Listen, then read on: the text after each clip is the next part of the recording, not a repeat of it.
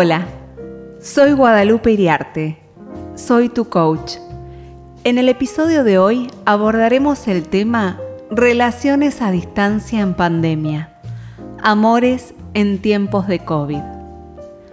Hoy, y a pedido de mi comunidad, quiero compartirles un tema que nos atraviesa a todas de alguna u otra forma.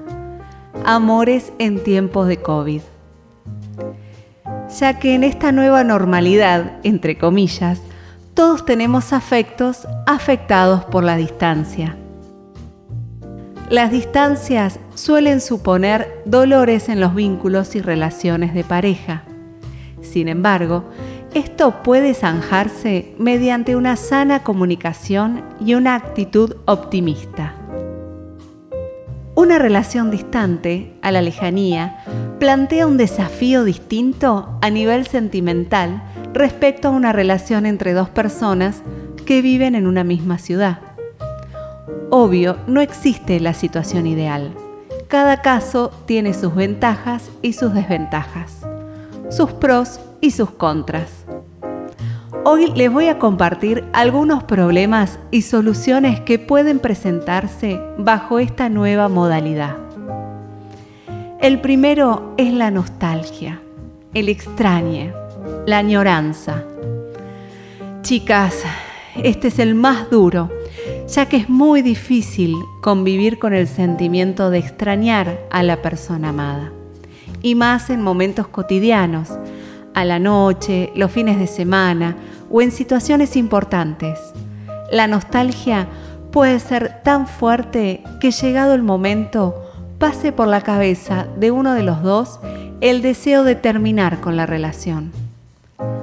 Para solucionar este problema es importante hacer uso de todos los medios de comunicación que estén a nuestro alcance para cortar esas distancias. Menos mal que existe la tecnología, haciendo que lo que antes era una carta por mes, hoy estemos conectados 24/7.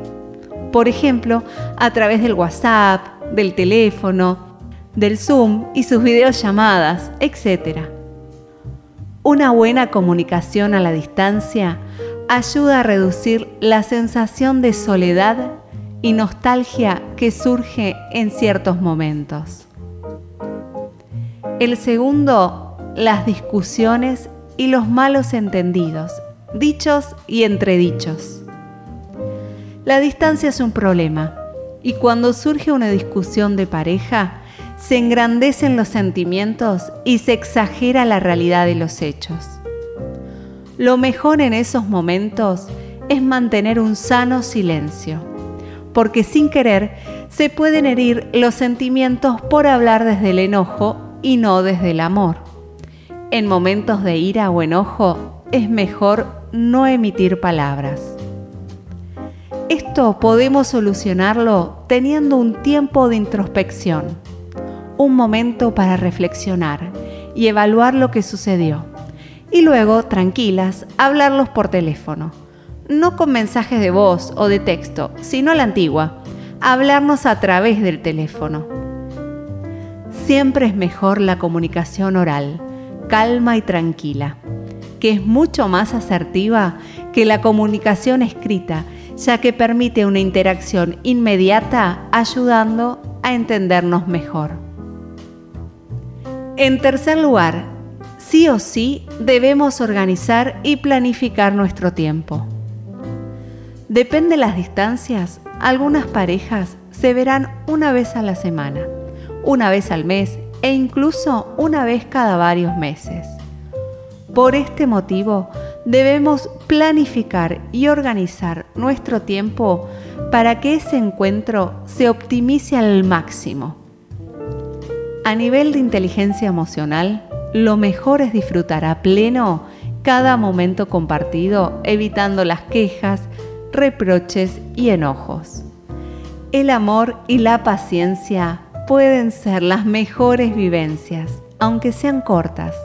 Aferrate a todo lo positivo que tienen y que cada reencuentro sea pleno. Chicas, calidad, calidad, calidad antes que cantidad. La cuarta situación es muy normal y se llama frustración. Tenemos que evitar victimizarnos, quejarnos y no alimentar el sentimiento de frustración y o enfado, ya que muchas veces ambos pueden sentirse víctimas de lo que están viviendo. Lo importante para aliviar este sentimiento es no buscar culpables de lo que les sucede y centrar la atención en posibles soluciones. Para eso, utilicen el tiempo de ausencia para preguntarse cómo hacer para estar juntos y comenzar un camino de a dos. El quinto, chicas, los celos. Mis muy queridas, la inseguridad seguramente va a surgir en una relación a distancia. Muchas de esas inseguridades solo, y sí, solo están en nuestra cabeza.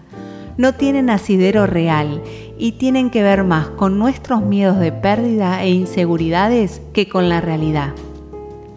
Ya que si nos aman, no nos engañan. Y si nos engañan, chicas, no nos aman. Para evitar los celos debemos mantener nuestra mente enfocada en la realidad, en el aquí y ahora. Fush fush con los fantasmas y las fantasías que está con otra persona, más joven, más linda y con más plata que nosotras. Mantengan una comunicación diaria, fluida y sincera, teniendo gestos románticos, como enviar mensajes de amor, de seguridad y de pertenencia por otra parte, si en algún momento llamaste a tu pareja y no te atendió, o te llamó y tú no pudiste atenderlo, explícale después el motivo concreto. Cuanto más se abre el corazón por ambas partes, más confianza hay. Por último y no menos importante, el marco. ¿Qué entendemos por marco? El entorno, el ambiente. Una desventaja es que el marco, el entorno en que nos encontramos, puede ser difícil al no contar con el contacto físico. Los abrazos y los tan ansiados besos y conversaciones, el tomarse de la mano y todo tipo de situaciones presenciales que surgen en cualquier relación. Por esto, potenciemos el tiempo de los reencuentros no obstante, a la distancia, podemos reforzar la proximidad emocional a través de elogios, una música de fondo agradable, un lugar donde nadie nos moleste y tengamos privacidad, el uso de palabras códigos, esas que los torna cómplices y amantes a las distancias, para que nuestra pareja se sienta valorada, reconocida y, ¿por qué no?, anhele fogosamente volver a nuestros brazos. Chicas, ustedes me entienden. Si hay confianza y respeto, pueden compartir una infinidad de elementos no tangibles que refuercen el vínculo de la pareja. Otra cosa no menor que forma parte del marco, chicas, grábenselo a fuego los de afuera son de palo. No lleven ni traigan comentarios desalentadores, despectivos, desmotivadores y o descalificadores a su pareja, y más en una relación a distancia. El ser humano es dueño de lo que calla y esclavo de lo que cuenta. Vive tu relación de a dos.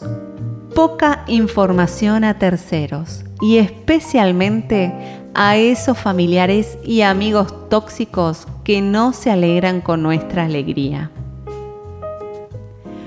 Como cierre a este episodio, te dejo este pensamiento. La verdadera distancia es la que surge del corazón y no la geográfica. Agradece que has encontrado a la persona ideal, que te plenifica y te completa. Siempre es mejor a la distancia que no haberlo encontrado. Y nunca te olvides, jamás lo olvides, que el amor es más fuerte.